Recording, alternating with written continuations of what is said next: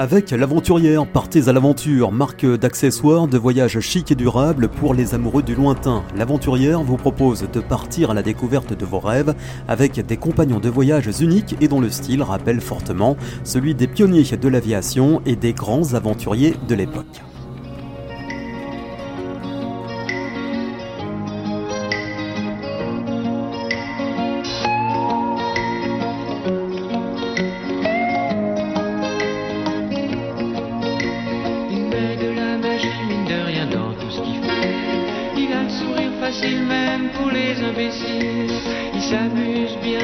Jamais dans les pièges. Il se laisse pas étourdir par les néons des manèges. Il vit sa vie sans s'occuper des grimaces que font autour de lui les poissons dans la nasse. Il est libre, Max. Il est libre, Max. Il y en a même qui disent qu'ils l'ont vu voler. Vous connaissez sans aucun doute cette chanson, et bien figurez-vous que Max, je l'ai rencontré.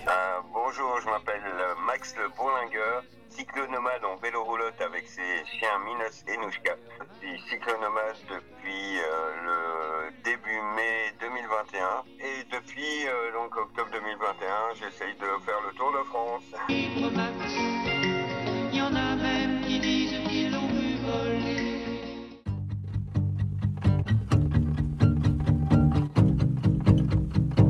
Max, comment tu es venu en fait à partir sur les routes de France avec euh, ton vélo et ta roulotte? Euh, j'allais dire, le début de mon boulot, je l'avais pris en attendant de trouver ma voie parce que je savais que très vite que, voilà, c'était, je cherchais quelque chose d'autre. Et puis, euh, donc, à 35 ans, il y a un ami que je connais depuis mes 18 ans qui vivait comme ça, sur les routes. Et quand il m'a parlé de ça, j'ai fait, ah, ben, j'aime pas faire comme tout le monde, mais quand l'idée, elle est bonne, elle est bonne. Donc euh, pendant 4 ans, j'ai cassé les pieds à mes amis en disant ah, je vais faire pareil que lui, je vais me barrer en, je vais me barrer en vélo avec mon chien. Et puis euh, à un moment, je dis où tu le fais, où tu te tais. Et donc euh, j'ai pris un, bel- un simple vélo euh, Décathlon à 180 euros avec une remorque pour enfants deux places qui valait le double presque. Elle valait plus de 300 euros rien que la remorque, mais euh, pour porter toutes les affaires, matériel de camping et tout. J'avais un premier chien. Avec lui, on faisait beaucoup de rando. Puis j'ai fait mon premier tour. Euh, Il y a une amie qui m'a fait Ah, t'es en pause carrière pendant un an, tu veux pas faire l'Écosse avec moi? Je dis Oui, mais euh, à vélo, hein, parce que moi, après, euh, je dois faire le Tour de France, il faut que je m'entraîne. Puis il me voilà parti deux mois en Écosse, donc, euh, et on a fait 2000 km en deux mois. Toi, t'es belge d'origine? Euh, Franco. Non, pas le général, hein, franco-belge. Euh, ma mère est belge, euh, mon père est français et je suis né à Maison-Lafitte. Mon père était gardien camping quand il a rencontré ma mère, euh, gardien camping de Maison-Lafitte. Elle était secrétaire médicale et euh, voilà. Jusqu'à mes 4 ans, on habitait dans un camping. Puis après. euh, Voilà pourquoi, voilà pourquoi l'idée du camping. Ouais, C'est dans les gènes. ouais. Eh, mais là, donc, là, euh, jusqu'à maintenant, voilà, t'étais, euh, t'étais parti avec euh, une remorque euh, trouvée donc euh, dans un magasin de sport. Mais après, cette roulotte, c'est quand même transformée en véritable euh, petit habitat Bah voilà. roulant. Hein Et la- laisser, laisser tout ça, c'était euh, pour savoir si ça allait me plaire avant de construire le projet. Donc en fait, quand je suis parti la première année, je savais déjà que si ça me plaisait, c'était jackpot, euh, c'était bingo, et je construisais la roulotte. Donc pendant un an que j'ai commencé à voyager, je dis bah tiens, j'aimerais bien qu'elle soit comme ça, j'aimerais bien qu'elle soit en bois, j'aimerais bien qu'elle ressemble un peu à celle de mon pote euh, côté roulotte, mais en plus allongée. Je veux pas devoir déplier, je veux que toutes mes affaires soient en dessous du lit, je veux une position assise, je veux ci, je veux ça. Et j'ai commencé à la construire avec un ami euh, qui, euh, qui m'a aidé pour les plans sur l'ordinateur. On a commencé à tout noter pendant un, un an de voyage. Et puis quand je suis revenu, euh, bah, c'était décidé. euh, et en juin 2020, en fin juin 2020, j'ai arrêté mon travail pour me consacrer euh, Ouais. jusqu'au mois de mai, donc à la construction de, de la fameuse roulotte.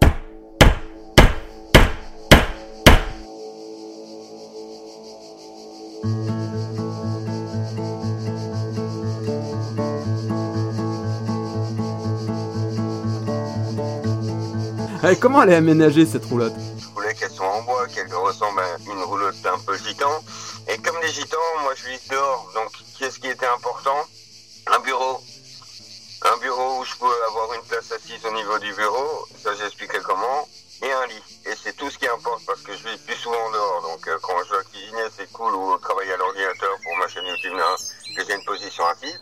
Alors, euh, elle est, euh, le bureau aménagé avec des coudoirs et un petit trou à ma droite pour poser euh, mon mug. En dessous, j'ai mon électricité, donc en dessous du bureau. Le bureau, euh, le lit, et c'est un lit à latte parce que pour moi c'était important d'avoir un vrai lit. Donc c'est un lit à latte euh, avec euh, des, donc elle est en, en alu et en cèdre. Donc c'est des profilés en alu en U où on a mis les lattes de telle façon qu'elles soient sous rail, donc coulissantes pour accéder au coffre qui est en dessous de, de mon lit. Du coup, j'ai un ordinateur, une tablette, j'ai beaucoup de trucs. J'ai même un petit ventilateur pour l'été, euh, j'ai des lumières LED, euh, un petit, un, un petit baf pour moi, un gros baf si je veux faire mes spectacles de rue. Toujours avec ton vélo euh, Madine Decat ou pas? Ah non, non, euh, donc euh, le vélo Madine Decat, il a tenu que la, la première année. Donc en fait, quand je suis parti de Belgique euh, au mois de mai, j'avais essayé des vélos électriques, donc j'ai récupéré un vieux vélo des années fin des années 90 ou euh, avec un châssis en alu mais bien bien épais, tu vois, pour pas qu'il qu'il plie parce que j'avais eu l'intention d'installer un moteur. C'est pour ça qu'au départ, je lui ai mis plein de panneaux solaires sur le toit parce qu'il fallait alimenter la batterie du vélo. Du vélo. Donc j'ai essayé jusqu'au mois de décembre euh, les moteurs de 1000 watts. J'en ai cassé deux. Et donc euh, j'ai essayé le moteur de 1500 watts, mais ça arrêtait toujours dans les montées. Un VTT, c'est pas super pratique non plus, je le conseille pas parce que c'est perte d'équilibre dans les descentes. S'il y a des nids de poules, bah, mon vélo a déjà valsé. Euh, le problème aussi avec le moteur, bah, c'est qu'il me consommait toute l'électricité. Donc, euh, ouais. si j'avais de la chance qu'il consommait pas trop, j'arrivais encore à charger mon téléphone. Mais sinon, j'étais, j'étais vraiment au début du voyage quasi sans téléphone. Donc, euh, je pouvais pas ni entretenir les réseaux, euh, ni filmer, euh, ni GPS trop. Donc, c'était vraiment trop de contraintes. Et en plus, dans les montées, euh, il s'arrêtait toujours et je devais pousser. Donc, euh, j'étais contraint de devoir pousser. Donc, chute de tension et tout. J'en pouvais plus. Et puis voilà, je, suis rentré en contact avec un autre. Euh, un monsieur de 60, euh, 63 ans à l'époque qui euh, voyage comme moi et qui me dit ouais mais moi j'ai un vélo à vendre, moi je voyage comme toi, j'ai pas- de moteur donc euh, j'ai un trike et si ça t'intéresse euh, bah, je peux te le revendre et donc je suis allé voir et effectivement euh, là c'est là où j'ai eu mon trike. euh, attends deux secondes je récupère mon chien. Nuska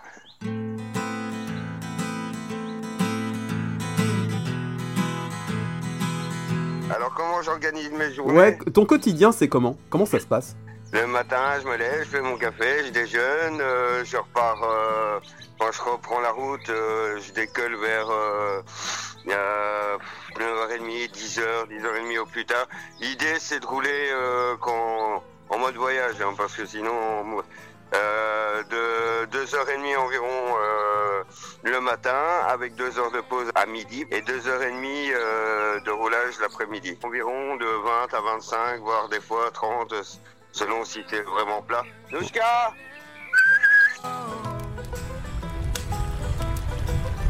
Et le but c'est au moins euh, de, de s'être arrêté à 17h, que ce soit en n'importe quelle saison, il faut qu'à 17h je sois posé. Quoi. Ouais, Que le camp soit monté et tout. Comment tu définis ton itinéraire Donc euh, c'est là j'ai une, une idée de l'itinéraire euh, du Tour de France que je voulais faire, donc avec une première partie que j'avais déjà fait mais que j'ai fait en sens inverse, donc de l'Atlantique euh, donc, en passant par le canal du Midi, rejoindre la, euh, la Méditerranée, mais cette fois-ci par euh, Narbonne, Collioure et revenir par les Saintes-Maries où j'étais arrivé la première fois, et de là rejoindre Arles et remonter euh, la Meuse, la Saône, la Marne, le, canal, le petit canal des Vosges, la Meuse et euh, rejoindre la Loire. La grosse question quand même, c'est euh, tu vis de quoi?